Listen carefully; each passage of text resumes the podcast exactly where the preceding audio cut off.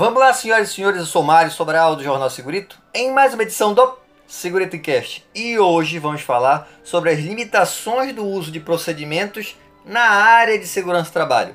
É logo depois da vinheta. Segurito, segurito, segurito, segurito, segurito, segurito, segurito, segurito. Encast. Imagine que aconteceu um acidente e geralmente o que é feito? São realizadas ações imediatas né, para resolver e na sequência se pensa, é importante elaborar um novo procedimento. E para muitas empresas, para aí. Esse procedimento a gente vai treinar o trabalhador, está resolvido e aparentemente não irá acontecer novamente. Para aqueles que acreditam que o mundo é previsível, com equipamentos perfeitos, procedimentos adequados, operadores que agem como robô, talvez até seja a solução. Mas na prática isso não é verdade. O que, que o procedimento geralmente vai passar de informação? Ele vai te dizer o que fazer, quando fazer, como fazer isso, quem deve fazer isso, o que observar, o que verificar e talvez passar essa informação para outra pessoa. Isso seria um procedimento. Mas na prática, o procedimento escreve mais ou menos o passo a passo. É como se entregasse uma receita de bolo para o trabalhador. A diferença é que nas empresas, os ingredientes dos boleiros mudam o tempo todo. Às vezes até em o mesmo dia temos diversas mudanças. Essa que é a bronca. A mesma coisa acontece em relação ao Estado, ao governo. Também são estabelecidos procedimentos do governo em relação às empresas. Por exemplo, as normas regulamentadoras.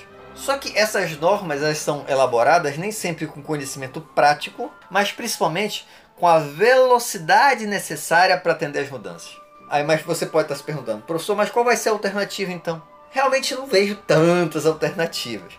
Uma das tentativas é a autorregulação, que o governo está até pensando em fazer isso para empresas de baixo risco. No entanto, a gente sabe que também não será uma condição ideal. A gente não vai ter nunca essa situação ideal. Mas por que eu estou tão preocupado com o procedimento? Porque por melhor que seja o procedimento, ele nunca vai estar 100% completo. Ele sempre terá uma margem para interpretação. Só que isso não é um problema, ter essa margem de interpretação não é um problema. Eu deveria, na verdade, possibilitar uma autonomia necessária para que o trabalhador faça esses ajustes. Na verdade, em geral, a empresa está ciente que os procedimentos estão sendo ajustados no dia a dia. Mas se a produção não sofre nenhum impacto, isso é ignorado, vai deixar de lado. Agora, caso aconteça alguma coisa, uma consequência para o processo ou o próprio trabalhador, qual é a primeira pergunta que vai ser feita? O trabalhador estava seguindo o procedimento? Caso ele não esteja seguindo, a empresa já tem o motivo do erro, basta revisar o procedimento. Caso considere necessário, vai treinar novamente o trabalhador ou esse trabalhador vai até ser demitido. Só que ao fazer dessa forma, o que, que a empresa está considerando? Que o procedimento é perfeito e que as pessoas envolvidas é que não são confiáveis. Mas se eles fossem verificar um pouquinho mais de perto, eles já saberiam que nunca os procedimentos foram realmente seguidos no seu detalhe.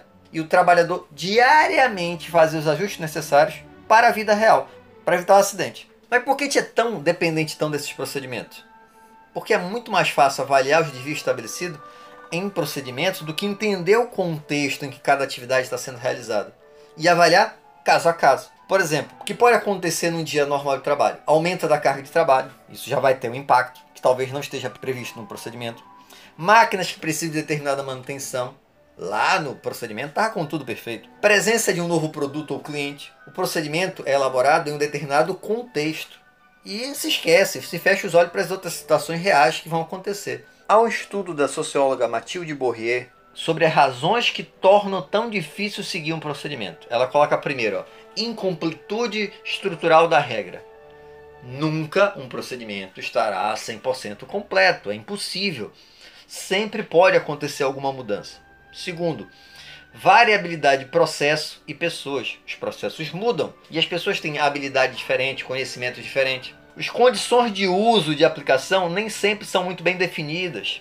O procedimento também considera situações ideais. Então percebe que é muito difícil eu atender todos esses itens para seguir um procedimento. Mas então o que a gente pode fazer? Vamos imaginar o seguinte: e se o trabalhador tivesse tanta informação quanto as pessoas que elaboram o procedimento? Ou melhor, se ela tivesse ajudado nessa elaboração, já que sabe como funciona a vida real da empresa. Ou então, quem sabe a empresa possa estabelecer que devemos aplicar o procedimento com um norteador, mas que o trabalhador pode, ou melhor, deve, tomar as decisões quando o procedimento não corresponder à realidade do processo. Eu sei que você pode até ficar assustado, olha, essa liberdade toda para o trabalhador, será que vai dar certo, professor? Mas nenhum trabalho pode ser reduzido a regras, né? Lógico que para isso a empresa vai precisar envolver o trabalhador, vai precisar capacitar esses trabalhadores, dar a segurança necessária para que eles tomem as decisões. Percebe que não é algo simples e que não é algo que o profissional de segurança está acostumado a fazer. Nem as empresas estão acostumadas a fazer. Mas eu tenho que começar a pensar: será que no mundo cada vez mais complexo, com processos cada vez mais complexos, vai adiantar eu continuar só estabelecendo o procedimento? Ah, e não vão sair por aí dizendo que eu disse que não presta procedimento, tá? Eu só estou dizendo que ele deve servir como uma ferramenta, como um complemento, e não apenas como uma verdade absoluta. Espero que tenham gostado. Se gostaram, já sabe, né? Curte, compartilha. E tem alguma dúvida ou sugestão de pauta? É só mandar um e-mail para sobralj.hotmail.com. Um abraço e até o próximo programa.